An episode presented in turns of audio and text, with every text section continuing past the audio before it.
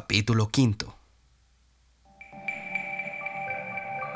Aquella tarde de verano rabioso, cuando el sol mordía el agua en el estanque y los troncos frescos de los árboles, habló Jorge con Gabriel, el muchacho bello de 15 años que hondamente vivía en su corazón.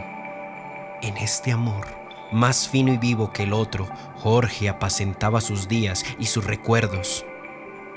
De él había hecho ese ovillo de cariño finísimo y suave que gustamos de banar en las horas solas y sobre el cual la mano o el alma más íntimas son gota de sombra mortífera.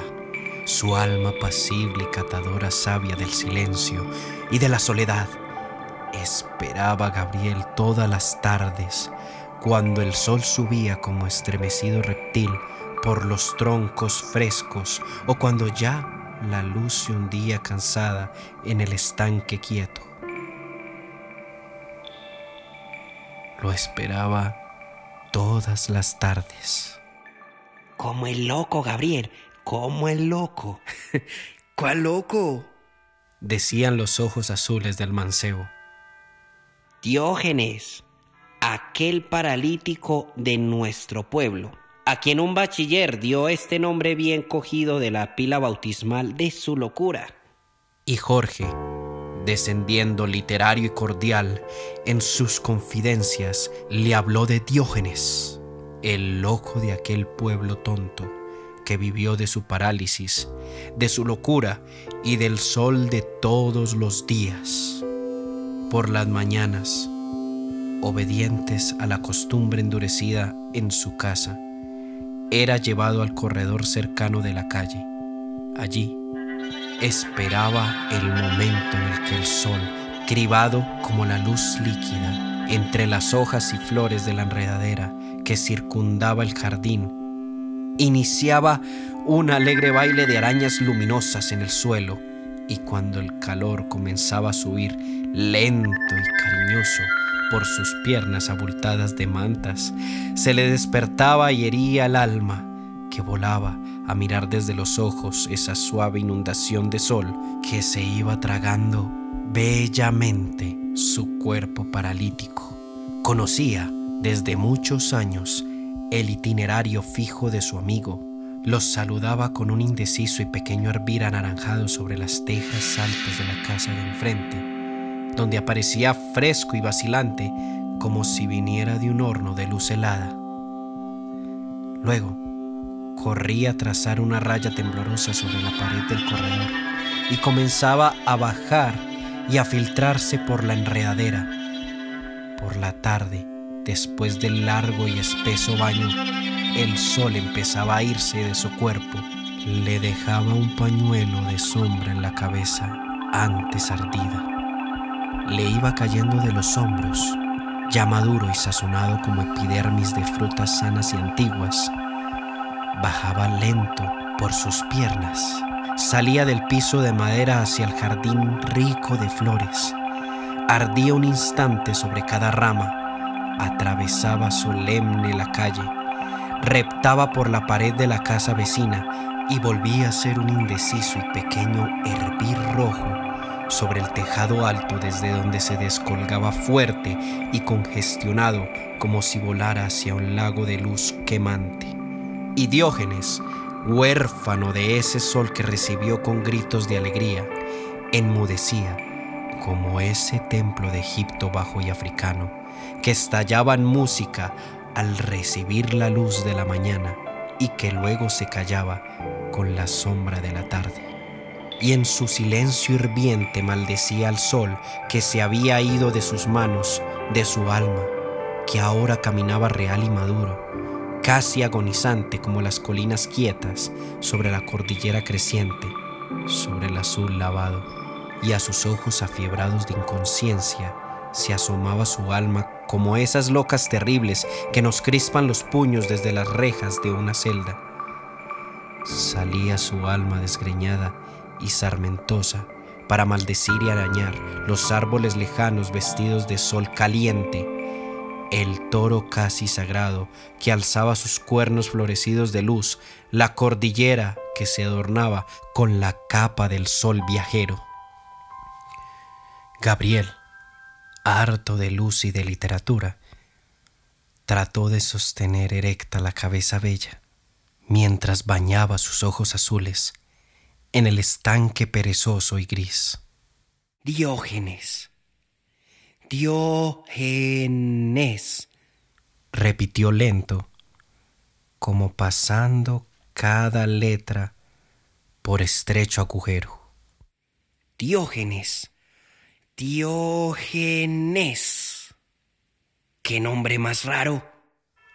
Y por un instante tuvo la sensación de no saber absolutamente nada de lo que era la palabra Diógenes, de sus letras, su acento, su poder reconstructivo y evocador. Nada.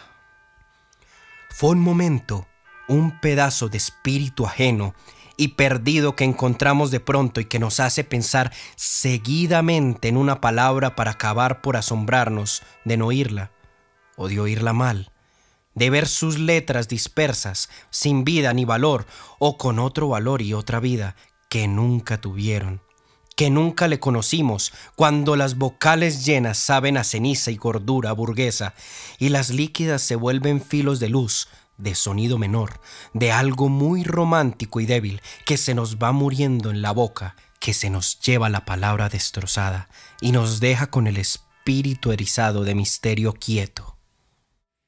Diógenes. Diógenes. ¿Qué nombre más raro? Tan raro como la locura de Sol, como mi locura extraña. Gabriel abrió más sus ojos azules y con ellos limpios y comprensivos preguntó a Jorge. ¿Y de dónde sacas tu locura extraña? Mm, no sé, pero la siento honda y antigua en mí. Te juro que ella tiene más años de los que ha vivido mi cuerpo. Ay, durante muchas generaciones me ha quemado.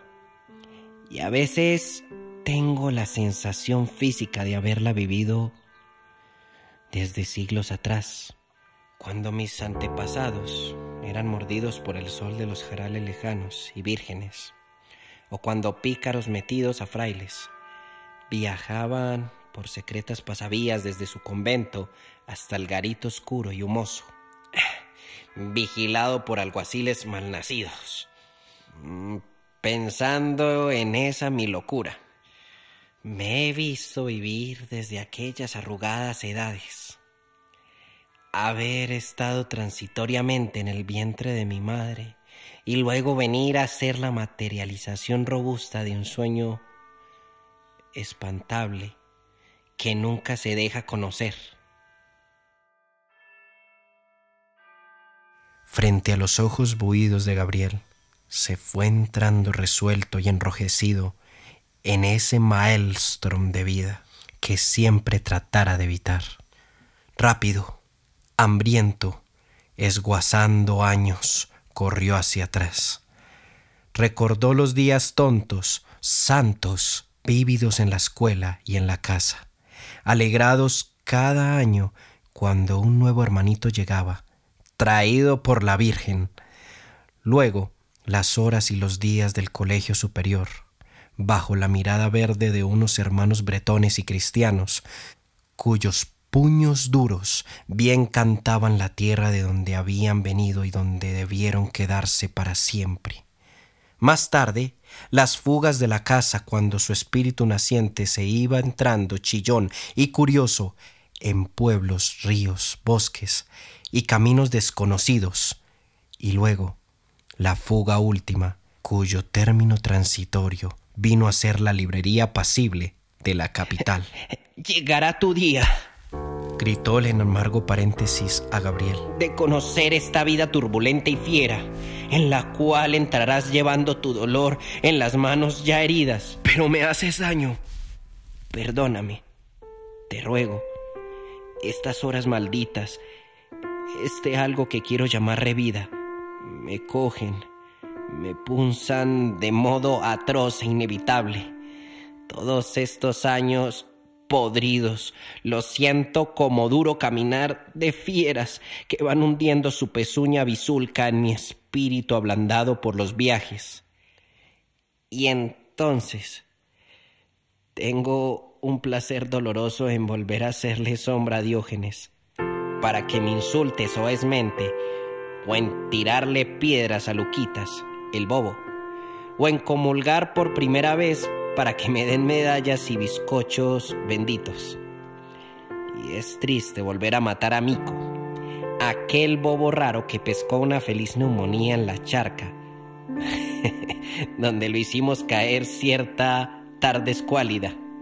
Y otra vez, frente a Gabriel, bello y asombrado, vio a Luquitas y a Mico y a toda la legión de los llamados el bobo en cada pueblo, falange de invertidos y solitarios del sexto mandamiento, carne generalmente prófuga de seminarios y de manos muy devotas, pervertida por gracia de esa sensible desviación que da el latín aprendido con fines religiosos oscuro batallón de gentes cuya edad se pierde en el rostro desmasculinizado y en cuyos espíritus viven el genio y la idiotez en desconcertante ayuntamiento, hasta que un día, cuando menos espera, caen destrozados como los troncos que pudren el invierno los lustros y las larvas, haciendo crecer las pupilas espantadas de los vecinos, y casi enloqueciendo con sus misteriosas enfermedades y muertes a los médicos de la aldea, cuya ciencia tiembla de miedo ante esas humanidades podridas de genio y de pecado que estranguló una justicia oculta y terrible. La pobre cabeza de Gabriel se dobló aplastada por ese horizonte que acababa de abrirle la palabra de Jorge. Este, cansado, avergonzado, desvió la vista hacia los árboles frescos y bellos que lentamente fueron trazando en su espíritu alborotado simétricas barras de sombra dulce y amiga.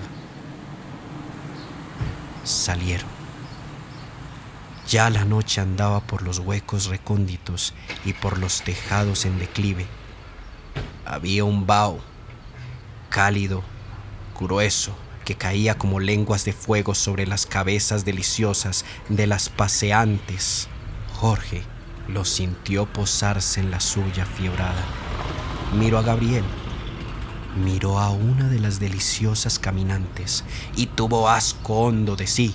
Su alma, subiendo desde ignotos y feos subterráneos, vino a inquirirle con una de esas preguntas afirmativas si por ventura no era él uno de los llamados el bobo en cada pueblo.